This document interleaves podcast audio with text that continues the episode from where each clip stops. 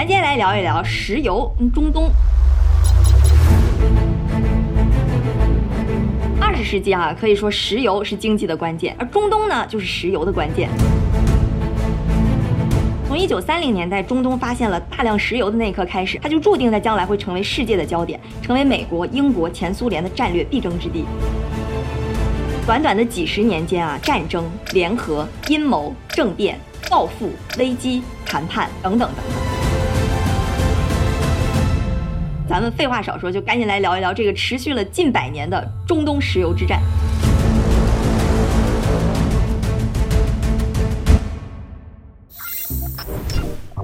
一八五九年的八月二十七日，有个美国商人叫埃德温·德雷克，他在宾夕法尼亚州第一次成功钻出了石油。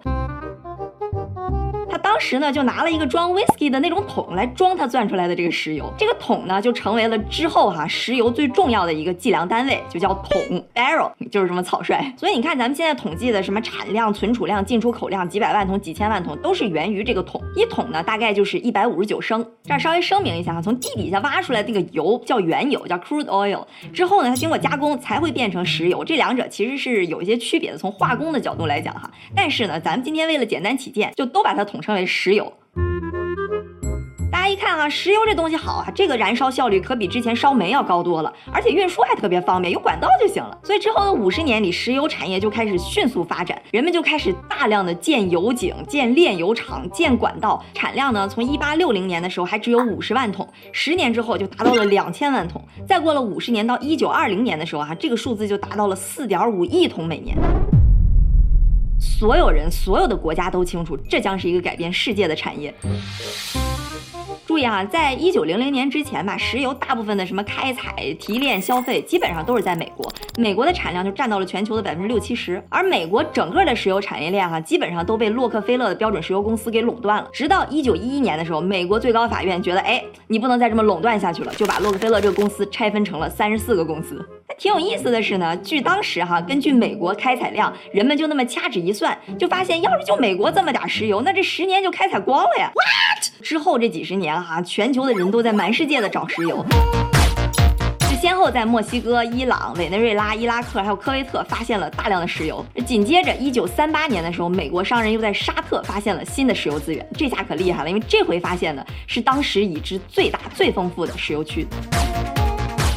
短短十年之间，在中东这个地区发现了巨量的石油存储。你看，这就好像什么哈，就好像一帮地主在一个穷小子家的屁股底下挖出来了黄金。你说这地主，他可能就说：“哎，小子，你这黄金哈拿好，祝你好运吧。”那不可能，他不上去抢就不错了。英国、美国人就突然发现，我去，中东这么个鸟不拉屎的沙漠，竟然有这么多石油。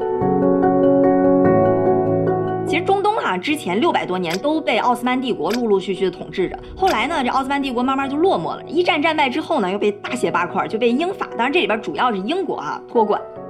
所以说，英国虽然自己本土没什么油，但是一下就成为了全球石油产业的霸主，控制了当时全球已知石油储量百分之五十的国家和地区。后来哈，三八年的时候，沙特不又挖到宝了吗？这时候那美国人就坐不住了。你看中东那片都归你们英国，沙特可是我发现的，沙特可得归我。中东这一系列石油的发现啊，就让本来只能以旅游业为主的沙漠国家摇身一变，变成了世界的主角，带领着全世界进入了之后长达百年的动荡的石油时代。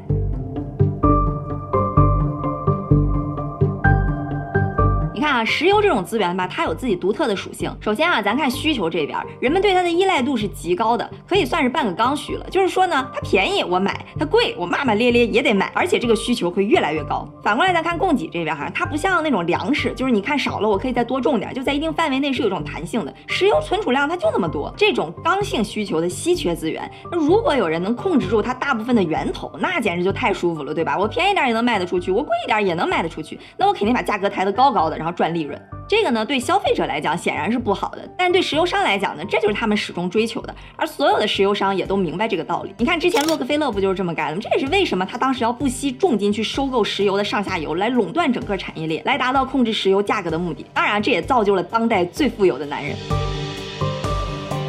拆分了以后呢，整个石油市场就又开始大乱战，这些公司呢就玩命的开采石油。一九二几年的时候又开始狂打价格战，所以石油价格一直都处在低位，大家也都不怎么赚钱。可是这价格战呢，打着打着，巨头终于有一天就想明白了，你说咱们这何必呢？搁这打来打去，谁也打不赢谁。就算打赢了，政府又得给咱们给拆了，那咱还不如大家联合起来，偷偷私下一起搞一个组织，我们一起控制油价，这样就可以大家一起赚钱。哇哦！于是啊，当时石油市场里最主要的三个玩家的老大，他们在一九二八年的时候，在苏格兰秘密会面，达成了一个口头协议，叫做 As Is Agreement。这官方我也没查着什么特别正式的翻译呢，所以我就把它翻译成叫做就这么着条约。内容呢，大概就是我们大家都避免竞争，达成协定，分割好市场上的地盘，然后各管各的摊子。价格呢，我们也定死了，不打什么价格战，就这么着。哎，大家一起赚钱，都有肉吃。之后呢，又陆陆续续的有其他四家的石油巨头也加入了这个就这么着条约。那这七个公司呢，就形成了一个秘密组织的联盟，控制了全球的石油市场。而这个组织呢，还有一个非常可爱的名字，叫做七姐妹 （Seven Sisters）。我跟你说，这七姐妹手里可是攥着伊朗、伊拉克、沙特和海湾国家几乎所有的开采权，并且哈还拥有着世界百分之八十五的石油储备，在国际市场啊，那就是叫做呼风唤雨、为所欲为。而他们这个秘密的协定呢，其实当时别的公司也都不知道，就连政府都不知道，是在二十多年后才被慢慢泄露出来的。像七姐妹这种联手控制一种资源的组织呢，在经济学里面叫卡特尔 （cartel）。其实呢，就是为了避免过度竞争而导致整体利益下跌的一个垄断联盟。卡特尔呢，对整个经济的资源配置肯定是不好的，但是呢，对这个里边的成员来讲，肯定是利益更好的。所以呢，市场上就是监管者，包括消费者，都是想方设法的去阻止卡特尔的形成。但是商家这边呢，就是想想方设法去形成卡特尔。那因为石油呢，这个资源它的稀缺性实在是太明显了，就是形成卡特尔的利益是非常之高。所以一会儿哈，我们也会看到，在全球范围内的石油市场会多次形成各种不同的卡特尔。然啊，这些七姐妹呢，也多多少少会给这些中东国家的政府付一些什么税费啊、使用费之类的。但他们的目标呢，就是在不惹麻烦的情况下，这个钱哈是越少付越好。而且啊，这七姐妹还会在各个国家之间周旋。就比如万一哪个国家说这个税费太少了，你们要交高一点税费，那七姐妹就说了，哎，你这个国家哈税费太高了，我去隔壁踩一踩，等你们税费降一点了，我再回来踩。那中东这些国家一点脾气也没有，因为七姐妹是他们唯一的客户，各国政府也没辙，就只能在不赚钱和赚那么一丁丁点儿钱之间选择赚一丁丁点点钱。那这么。几圈下来，这税费就相当于没有了。这七姐妹就相当于变相让各个政府去打这个税费的价格战。那你可能也纳闷了，你说这中东国家怎么就这么怂，就凭七姐妹这么欺负吗？他们不把采油权给抢回来，然后自己生产自己卖呢？我跟你说，他们也是迫不得已。主要原因有以下这么四点：首先啊，有些产油国它根本就还没独立，政权都还被欧美控制着呢。你说连个独立政府也没有，那这采油国有化肯定就无从谈起了。再者哈，就算这国家独立了，你总得在国际市场上生存，对吧？你说你现在顶风作案，一举把这采油给国有化了，人家欧美政府反手给你来个制裁，限制你出口，那你说你肯定也扛不住。第三哈，这些产油国当时也确实是没钱没技术，他光知道自己屁股底下有黑黄金，那有什么用？你得给他挖出来，然后再卖出去才行。你看看现在在委内瑞拉，你就。知道，你说作为全球石油储量最丰富的国家，那混得多惨。最后呢，就算你给产出来了，你总得卖出去吧？你说当时七姐妹控制的欧美市场啊，是他们几乎唯一的客户，那也是得罪不起。其实哈，咱们用脚趾头想也能知道，那七姐妹背后肯定是西方政府在后面撑腰。你比如说这里边哈，BP 的背后就是英国政府，就控制着伊朗的石油开采。而美国政府为了给石油公司保驾护航，一九四五年二战之后哈，美国总统罗斯福甚至去了沙特，达成了一个非常重要的口头协议，基本上就是说沙特会给美国商人优先开采权，作为交换呢，美国政府这边会给沙特去提供武器和军事保护，还有大把的黄金。之后呢，那美国就基本上可以在沙特里边建一个国中国，就自己开采自己卖，只需要给沙特。每个月交点武器，交点钱就行了。顺便提一嘴啊，直到现在今天，美国作为现在全球最大的军火制造国，它头号客户就是沙特阿拉伯。你一会儿也会听到哈，美国就在各种时期以各种原因去给各种国家卖武器。所以你看哈，刚刚我们说那些原因，加上又有政府的支持，那中东这些石油资源呢就被七姐妹牢牢的攥着。七姐妹作为地主，那把中东这些穷小子真的是拿捏的死死的。不管石油是去哪开采，开采多少，开采之后卖给谁，全都是七姐妹说了算。中东这些国家虽然不爽，其实不光是中东这些国家，但凡不在七姐妹那里边的人都不太爽。你比如说当时意大利那个国有的石油公司，他也想凑进七姐妹的这个队伍，变成八姐妹来蹭点油水，但是七姐妹呢就不让他进。那当时这个公司董事长就酸溜溜的说哈，说你们七姐妹欺负人，而七姐妹这个名儿呢，就是这哥们儿给他们编的外号。就这么一直被攫取着，政府这边可能还 OK，捞点油渣也能勉强闭嘴。但是到民众这儿，真的是连渣都不剩了。首先就在伊朗的民间开始出现了不满情绪。咱刚刚不是说嘛，伊朗其实是被英国这边控制的，所以在二战爆发以前呢，伊朗这边的石油开采一直都被这个七姐妹之一那个 BP 的前身叫英伊公司控制。后来，一九三九年的时候，二战不是爆发了吗？石油的需求量一下就激增。那美国、前苏联一看，我去，伊朗这儿这么多石油，那我也来凑凑热闹，对吧？都想往里头掺一脚，大家就是各抒己见，一直很难达成一致。这时候啊，就是鹬蚌相争，渔翁得利。伊朗有个议员掐指一算，机会来了。这个议员啊叫摩萨台，他就趁着这些大国相互僵持不下的这个时候，就在一九五零年的伊朗议会上提出来一个提议，要审查英伊公司缴纳的石油使用费，并且啊还要控诉这家公司主动减少石油产量，打了一招措手不及。那你想，英伊公司他也不傻，肯定不会老老实实配合审查。而那时候伊朗的总理是欧美的人，就也提出反对。而就在这个时候哈，神转折来了。一九五一年三月七号，这个总理被刺杀了。嗯。你就说巧不巧？这总理刚刚一死，才过了八天，伊朗议会就紧锣密鼓的开始对石油国有化来进行投票，结果投票通过了。三月十七日，伊朗向全世界宣布石油开采国有化。同年四月，摩萨台当选成为伊朗的新总理。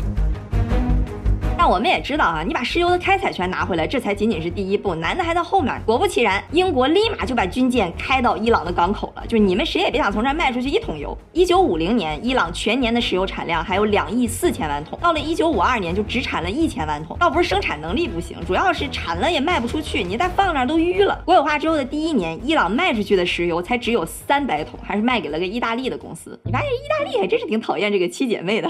那英国这边一看自己这么大一棵摇钱树就这么被抢走了，肯定是相当的不服气。于是呢，他就向美国求助，说：“你来帮我一起，咱们把这个伊朗的石油权给夺回来。”那美国人就说了：“帮你是可以的，那搞定了之后是吧？哎，呃，丘吉尔这边就说：行，来吧，来吧，先他搞定，搞定之后咱们一起赚钱。”于是美国的 CIA 就开始介入了伊朗政局。在 CIA 的帮助下，一九五三年伊朗发生政变，总理摩萨台被逮捕入狱三年。之后呢，他就一直被控制在自己的私人住所，直到一九六七年去世。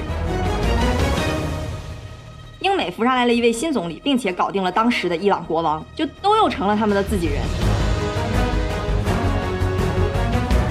得，这下可好，虽然说伊朗费了好大的劲，终于把石油给国有化了，但是国家总理又换人了。七姐妹呢，就依然控制着伊朗的定价权和销售渠道，而美国呢，就凭借着这次帮助英国，就也成功的控制住了伊朗的石油。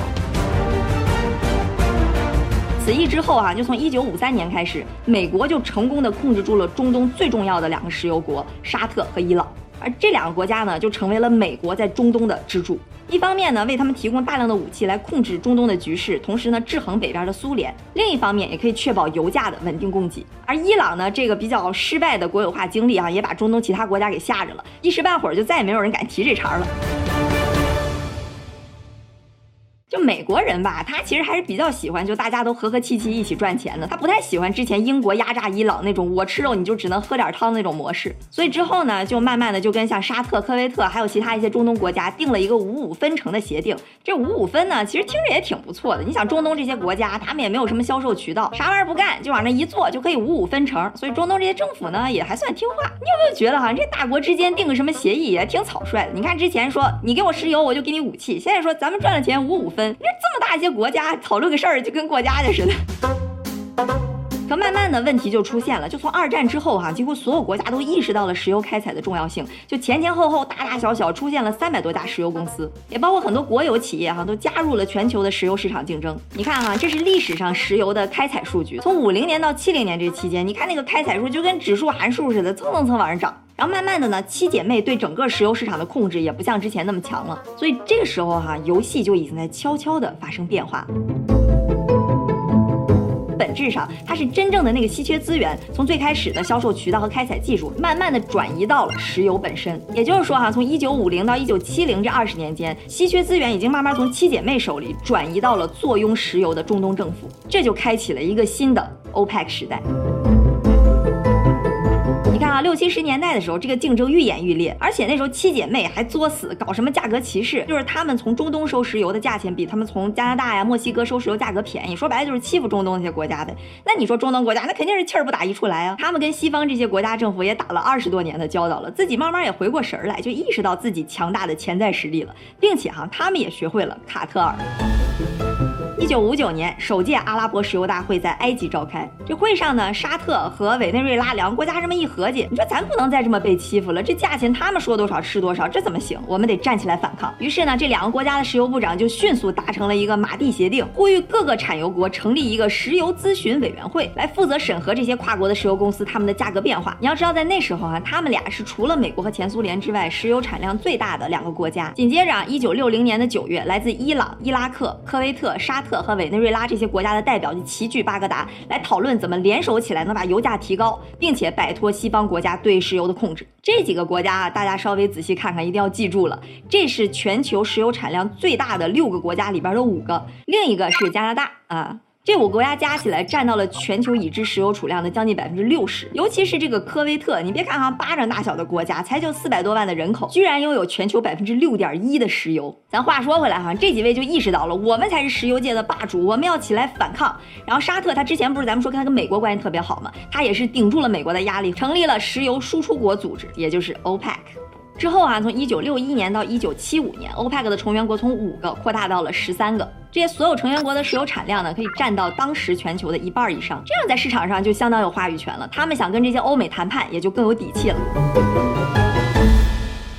哎，你看，一个新的卡特尔不就形成了吗？来对抗之前旧的卡特尔。那这个 OPEC 具体是干什么呢？用一句话总结哈，就是 OPEC 呢可以通过设定各个成员国之间的石油产量，来控制全球市场上的石油供给，从而来影响石油交易的价格。你这么听起来，是不是感觉中东这帮兄弟终于要硬气一把了呢？其实并没有。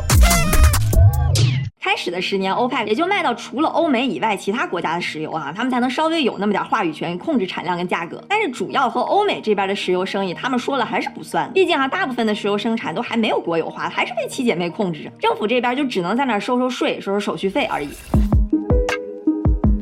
是啊，时间来到了一九七零年代，这时候世界经济高速发展，尤其是像什么汽车、火车，对石油的需求量就越来越大了。美国和苏联即使加足了马力产石油，也是供不应求。这时候啊，美国也是遇到困难了。一方面呢，资助越战欠了一屁股债，再加上央行的刺激，美元通货膨胀就超过了百分之五。美国实在绷不住了，尼克松就宣布美元和黄金脱钩，脱离布雷顿森林体系，然后还有一系列的紧缩性政策来控制通胀。英国这边也没好到哪去，通胀更严重，百分之九点四，比美国还厉害。反正，总之就是这两个国家都混得不咋地。哎，这段跌宕起伏的故事其实还挺有意思的啊，我们哎有机会再讲。这整个一下呢，就是英美这边实力被削弱，而中东石油的重要性又日益增强，那两边就形成了鲜明的对比。原来的穷小子们不知不觉就要变成新的地主，就差捅破最后一层窗户纸了。一九七三年十月六日，第四次中东战争爆发，也叫赎罪日战争。以色列和埃及、叙利亚开战。哎，你是不是就问了，怎么又来了三个国家？怎么一上来就第四次战争了？哎，别急哈，没听漏，不用回去找。咱来稍微说一下中东战争，其实就是特指以色列和它周围那一圈阿拉伯国家之间的战争。我们来看一下中东那一片儿哈，其实我们刚刚说到的什么伊拉克、沙特都属于阿拉伯国家。这一片儿里不太一样的就是这个以色列，他呢就不说阿拉伯语，他说希伯来语。反正具体细节我们就不展开了，大概意思呢就是以色列和这一圈阿拉伯国家一共打了五次仗，叫五次中东战争，也叫阿以战争。至于什么原因呢？主要就是宗教、地盘这一类的，和石油其实关系不大。阿拉伯国家这边主要参战的啊是埃及、叙利亚、约旦。咱刚刚说那些石油大户其实没怎么参与战争，什么沙特、伊朗、伊拉克，主要呢都是给阿拉伯国家精神上的支持，来反对以色列。而英美这边呢是支持以色列的，主要的支持方法就是给他们武器，反正大概就是这个意思哈。咱们回来说回到一九七三年的第四次战争，因为这个跟石油有关，美国就和以往一样给以色列去提供这些武器、装备、设施和技术。那你看像沙特、伊朗、伊拉克，那可是气炸了呀。其实之前几次中东战争他们也都是气炸了，但是没啥用。可是这一次他们的话语权可就不一样了，欧派。的这些阿拉伯国家就联合起来，对西方进行了石油禁运。就你只要还支持以色列打仗，那我就减少对你的石油供给。咱刚刚不是说嘛，一九七零年代欧美极度依赖石油，并且呢又高速通货膨胀，所以这一波石油禁运，哎，非常奏效，在两个月内从十五美金一桶一直涨到超过六十美金一桶。注意啊，今天我说这些价格都是经过通货膨胀调整之后的价格，方便咱们可以纵向对比。而刚刚我们说这次暴涨就是第一次石油危机。而与此同时呢，欧佩克各国的政府，包括伊拉克、科威特、委内瑞拉，还有最后的沙特，都因为欧佩克的话语权日益增强，最终全都陆续国有化了本国的石油。而伊朗呢，也在一九七九年爆发了革命，推翻了之前西方扶上来的政府，也推倒了国王，建立了伊朗伊斯兰共和国。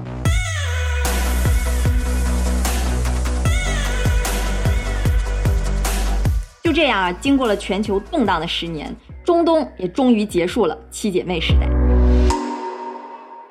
但是跟石油相关的动荡还远远没有结束。咱刚刚不是说伊朗七九年推翻了原来的政府吗？新上台的这个领袖哈叫霍梅尼，这个人可不好惹，就不光是对西方，对全世界都是非常的横，而且他手里有大量的武器。这些武器呢，其实就之前美国为了制约前苏联呢，就卖给了伊朗大量的武器，结果给自己埋下了祸根。得，你看现在这个霍梅尼的军事实力非常的强大，那怎么办呢？你想，伊朗这么大个石油输出国，美国肯定不想轻易就失去掌控，所以呢，他就联合着苏联一起去撺掇伊朗边上的伊拉克去跟伊朗干架，主要呢就是撺掇萨达姆。那这个撺掇呢，我指的就是提供一些武器支援。于是，一九八零到一九八八年，伊朗和伊拉克就开始了长达八年的两伊战争。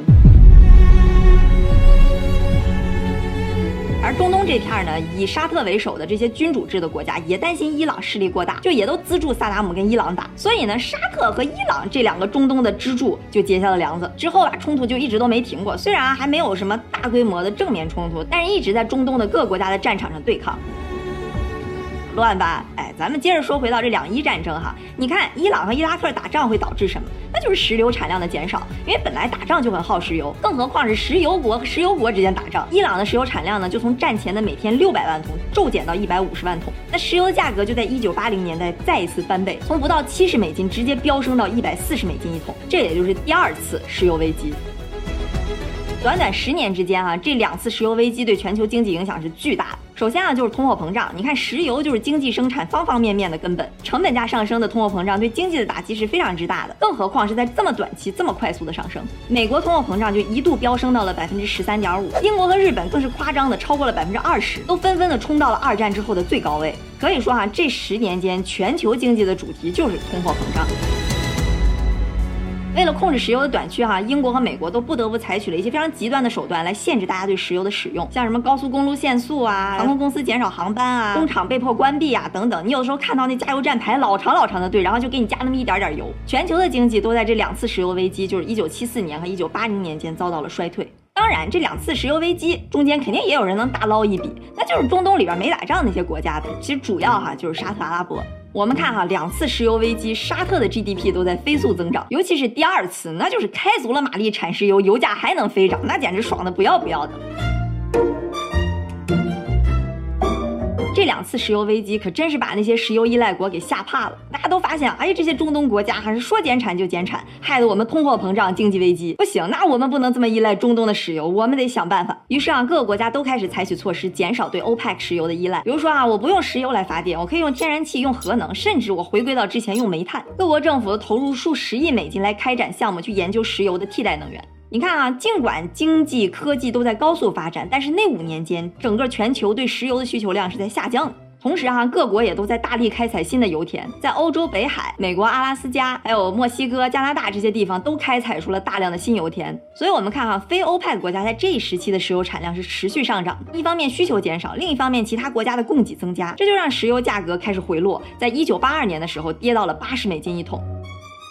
你看，眼瞅着油价这么一直跌，沙特率先坐不住了，赶紧召开欧派克会议，呼吁大家都开始减产来抬高油价。结果没想到啊，其他成员国也不搭理沙特，因为人家心想这八十也不少了，赚一点是一点，就接着继续生产。那沙特也没办法，想想算了吧，你们不减我来减，总能平衡一点吧，对吧？就自断产量。一九八五年的产量就只有一九七九年的三分之一。但后来就发现没用，因为其他成员国都在偷偷的产石油，全球的石油供应实在是太多了。八五年的时候，油价下降到了七十二美金一桶。这时候沙特老大哥实在是受不了了，心想你们不听话是吧？让我来教教你们做人。你们不是想产石油吗？没问题，我陪你们产。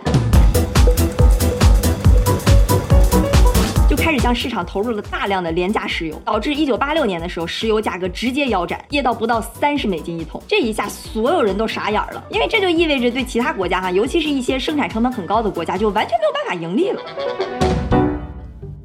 咱来看看不同国家的石油生产成本哈。这个呢是二零一六年一些典型的石油生产大国，他们生产原油的成本最高的是英国四十四点三美金一桶，委内瑞拉虽然石油储量是全世界第一，但是成本也高达二十七点六美金一桶。那你看最右边这三个小崩豆哈，就是伊拉克、沙特和伊朗，成本才十美金左右。所以你看啊，这帮中东国家生产石油的成本是非常低的。一方面呢，因为油确实是多，就好找；第二方面呢，也是运输啊、开采整个这套设施都非常齐全。哎，那这时候你是不是就要问了？你看他们生产的成本才十来美金，那刚刚我们说油价从一百三跌到三十，那他们不照样赚钱吗？怕什么呀？这其实也是很多人经常有的疑问啊，但这里头的问题是什么呢？就是这些中东国家，它基本上就光产石油，石油的出口能占到全国总出口的百分之九十以上，别的产业全都不发达，全都得进口，全都得花钱。这又像什么哈？比如说你靠卖石油来养活家人，那不是说你工资大于零就行了。你要想长期维持下去养家糊口的话，那你赚的钱总得比你花的钱多才行，对吧？哇哦！所以对国家也是一样，尤其是那些严重依赖石油出口的国家哈，就是你石油的价格不能光跟开采的成本比，你得考虑到。这个国家的开销，它得能达到收支平衡才行。所以能让他们达到收支平衡的石油价格，叫做财政平衡油价。油价得比这个价格高才行。你看，这是伊朗、伊拉克、沙特的财政平衡油价，伊拉克是六十二，沙特是八十六点五，油价达到八十六点五美金一桶。沙特的政府才能收支平衡，他才有钱去进口那些机器呀、粮食啊、消费品啊等等。而伊朗则高达一百五十五美金一桶。你看这个一百多美金是二零一九年的数据，现在已经达到了将近四百美金一桶。这就为什么啊说八六年的时候沙特加产，把油价直接干到三十，其实是一个杀敌一千自损八百的招。所以你看他也真的是非常有魄力了啊，也算是暂时性的稳住了那些搭便车的石油输出国。终于呢也开始老老实实遵守协议，就大家一起通过限制产量来提高石油价格。沙特呢也算是稳稳住了自己在欧。OPEC 里边老大哥的地位，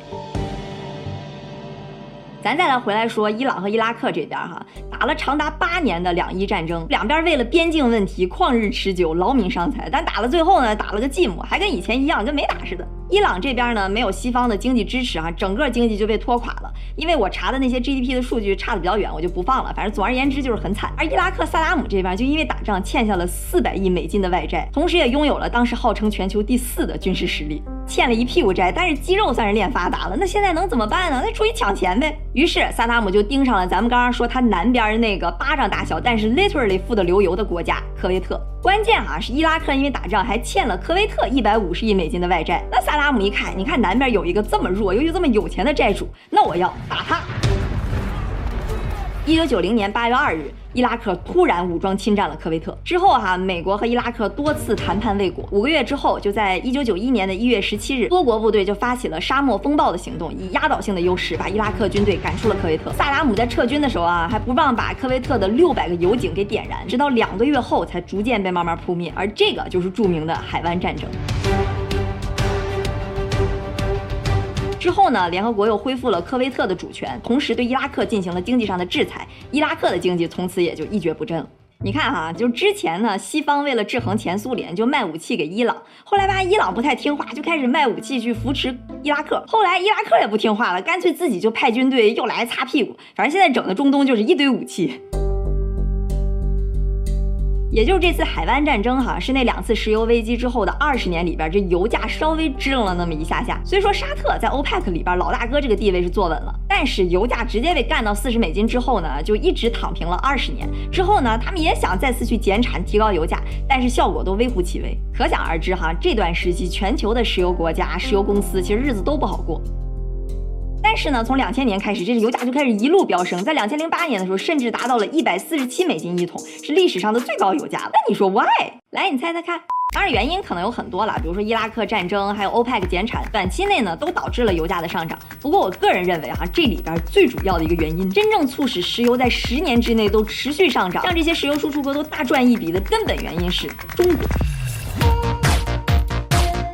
二零一一年十二月，中国加入 WTO 之后，GDP 就开始一路飙升。随着 GDP 一路飙升的呢，当然还有中国的石油需求量。你看这幅图哈，就是不同国家的石油消耗量。哎，咱就不用再说什么了。时间来到了二零零八年，次贷危机爆发，由于全球性的经济危机的风险，油价从一百四暴跌到了三十二美金。OPEC 这边呢，还是常规性的操作减产来期望提高油价，然后慢慢呢，大家也意识到了可能不会形成一个长期性全球性的经济危机，所以油价呢又很快反弹到了八十块钱左右。这时候啊，有一股新力量的介入，就扰乱了全球的石油格局，就是美国的 fracking 技术，叫水力压裂法。我们说一般钻油井哈，就是你找到一个石油比较集中的地方，然后就伸进去一个管，像吸管一样把它给吸出来。但其实哈，你想也知道，那种石油特别集中的地方其实是非常难找的，因为大部分石油都是分散在地壳当中的那个页岩层。而这个 fracking 技术呢，就是说你先钻到那页岩层，然后横向延伸个几千米，再高压注入一些特殊的液体吧，就能把页岩层里边石油和天然气给吸出来。这个技术的开采成本呢，虽然达不到像中东那些国家十来美金一桶，但基本呢可以达到三十几美金，也算是相当便宜了。更关关键的是什么？就是页岩层里边的石油储量是要远远大于那些传统的石油储量的。你就拿美国来说吧，美国目前发现的石油储量是四百三十八亿桶，而页岩油的储量呢，据估算能达到两万亿桶，就是传统储量的五十倍。这个技术呢，也打破了石油市场的平衡。就凭借着这个 fracking 技术哈，美国的石油供给就从二零零八年的每天五百万桶飙升到了二零一三年的每天一千三百万桶。美国就一下从了石油的输入国变成了石油的输出国。那沙特老大哥一看肯定不高兴了，看见本来是自己的盟友这么玩命的开采石油，沙特就大手一挥，带着 OPEC 又试图去通过增加石油产量来打压油价。尽管哈 OPEC 里边一些小国已经完全是撑不住了，就在那喊老大哥别再开采了，我们已经不赚钱了。但是沙特呢完全不管，就为了挤出美国这些 fracking 的公司，就加足了马力开采。油价呢就在二零一五年的时候从一百多美金一下腰斩，又到了五十美金，全球的石油产能就严重过剩。谁曾想到，这美国石油商们就完全不鸟他们，继续大力开采。在二零一七年的时候，石油产量甚至超过了沙特和俄罗斯，成了全球第一的石油生产国。咱来看看哈，这是最近石油产量的一个大致的格局。这是二零二一年的数据，全球大概每天能产一亿桶石油。这里边第一梯队的是美国百分之二十，沙特跟、俄罗斯都百分之十多点。再往后呢，就是加拿大、中国、伊拉克、阿联酋、巴西、伊朗。当然这个数字呢一直在变，但是大家可以有这么个概念。二十一世纪搅乱世界石油格局的，除了这个 fracking 技术，还有一股更庞大的力量。其实哈，从二十世纪初的时候开始，人们就慢慢开始意识到，石油的过度消耗会给环境、会给地球带来非常大的损害。因为石油燃烧就产生二氧化碳嘛，就全球气候变暖。在过去的两百年，全球气候升高了一摄氏度，而在二零三零年，这个数字可能会达到一点五摄氏度。一点五度，你听着可能觉得没多少，但是哈，我跟你说，我要就把你那屋里空调往高调一点五摄氏度，你试一试，可能没过一会儿你就得出来骂娘了。更何况是在这么短时期内全球性质的变暖，这会导致巨大的生态变化。全球变暖的严重性呢，其实已经得到了大部分国家的共识。二零一五年十二月，全球超过一百五十个国家和地区一起签订了巴黎协定，就是想努力把这个温度的提升控制在一点五摄氏度以内。就这已经不是一个国家一个区域的问题了，而是全人类的问题。所以这也加快了现在全球经济往清洁能源的转型。就如果你看现在全球的石油使用量哈，其实一半都是用于汽车，这也是为什么很多个国家都开始大力去推进。往电动汽车转型的一个非常重要的原因。前沙特石油部长哈就说过这么一句，我觉得还挺有哲理的话。他说哈，就石器时代的结束，并不是因为没有石头了，而石油时代的结束，也不会是因为石油被用光了。这个呢，其实就是最近十年来中东国家它面临的窘境。就一方面呢，美国这边石油产量越来越多；另一方面呢，大家都在减少对石油的依赖。所以欧佩克呢，就感觉自己对石油的掌控力其实是越来越弱了。毕竟它的产量只占到全球的百分之四十，也很难说就直接去控制油价。得，这下可咋整？那沙特就只能去寻求那些非欧佩克国家的帮助了，自然就是俄罗斯。二零一六年十一月的时候呢，欧佩克会议再次达成了一个减产的协定。这一次呢是一个历史性的时刻，因为这次哈不光是欧佩克成员，还有包括俄罗斯在内的十一个非欧佩克成员国一起达成了减产协定。这个新的更大范围的团体就被称为欧佩克 Plus，就像有 iPhone Plus、CNN Plus，现在又来了一个欧佩克 Plus。哎，你看又是一个新的卡特尔。不过油价哈也并没有因为这个欧佩克 Plus 减产就支棱多少。二零二零年疫情爆发，全球的什么汽车厂、工厂、飞机都在减产，那对石油需求量呢也就开始大量骤减。沙特呢就跟俄罗斯说了，说咱赶紧减产吧，这样油价还能稍微维持一下。然后为此呢，沙特还以示诚意，自己先大量减产。可是沙特却发现俄罗斯这边不光没有减产，还自己偷偷增产，还大量降价。这下可把沙特给气着了。于是哈，这沙特和俄罗斯就开始了一个非常短暂的价格战。你说本来需求就已经骤减了，这边两个老大哥还在这打价格战，油价一度就跌到了二十美金。这个价格俄罗斯肯定受不了，连自己成本都 cover 不了。于是哈，这个 OPEC Plus 就再次达成了减产协定。